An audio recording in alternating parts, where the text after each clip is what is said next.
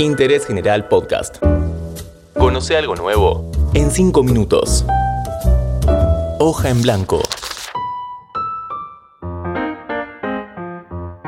Hola, ¿cómo están? Mi nombre es Malena Sánchez Mosero y esto es Hoja en Blanco, el podcast sobre escritores y sus rituales a la hora de escribir. Nació en Caracas, Venezuela, en 1973. Es escritora, periodista cultural y guionista. Estudió Ciencias de la Comunicación y Filosofía en la UBA, Cine en el ENERC y se recibió de dramaturga en la EMAD. Publicó cuentos en algunas antologías y las novelas Partida de Nacimiento y Pasaje al Acto por Editorial Entropía. Coordina también talleres de lectura y escritura en el Esportivo Literario y en otras instituciones. Además, es la directora editorial de la revista digital Atletas. Hoy, nuestra hoja en blanco la completa Virginia Cosín. Genera una hoja en blanco? Para mí la hoja nunca está en blanco. Me parece que hay como cierta romantización en esa idea un poco engañosa de que antes de escribir una palabra no hay nada. Yo más bien diría que por el contrario, si por algo nos resulta difícil empezar a escribir algo es porque en la página está todo o podría estar todo.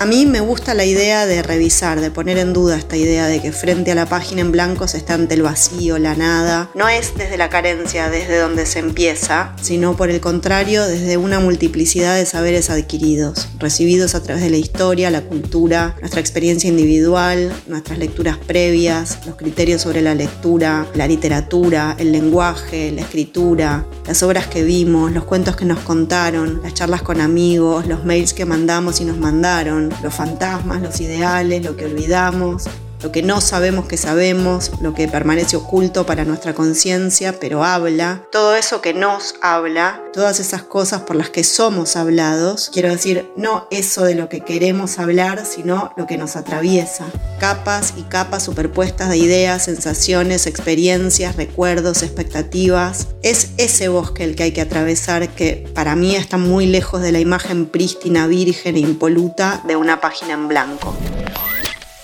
¿Cuáles son tus rituales a la hora de escribir? La verdad es que no tengo rituales, soy medio antirritual.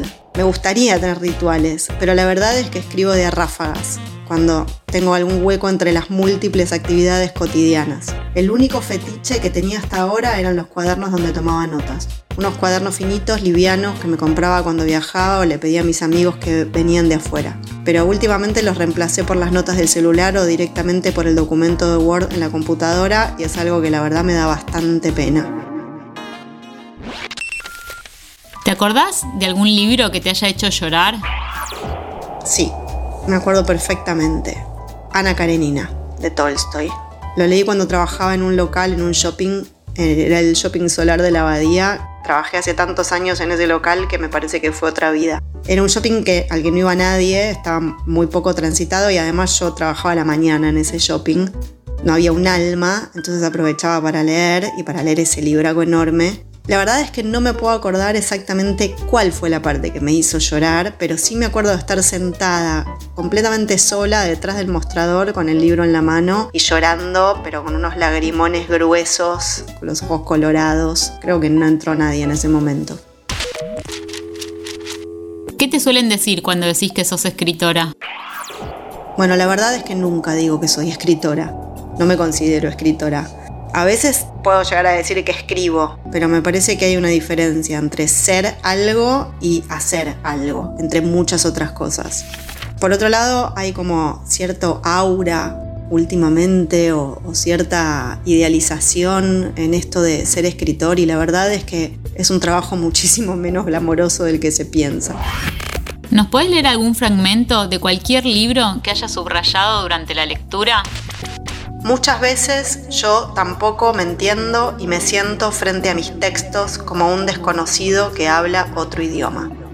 Esto es de Cuadernos de Lengua y Literatura 5, 6 y 7 de Mario Ortiz, lo editó Eterna Cadencia. Esta fue Virginia Cosín, que pasó 5 minutos por interés general.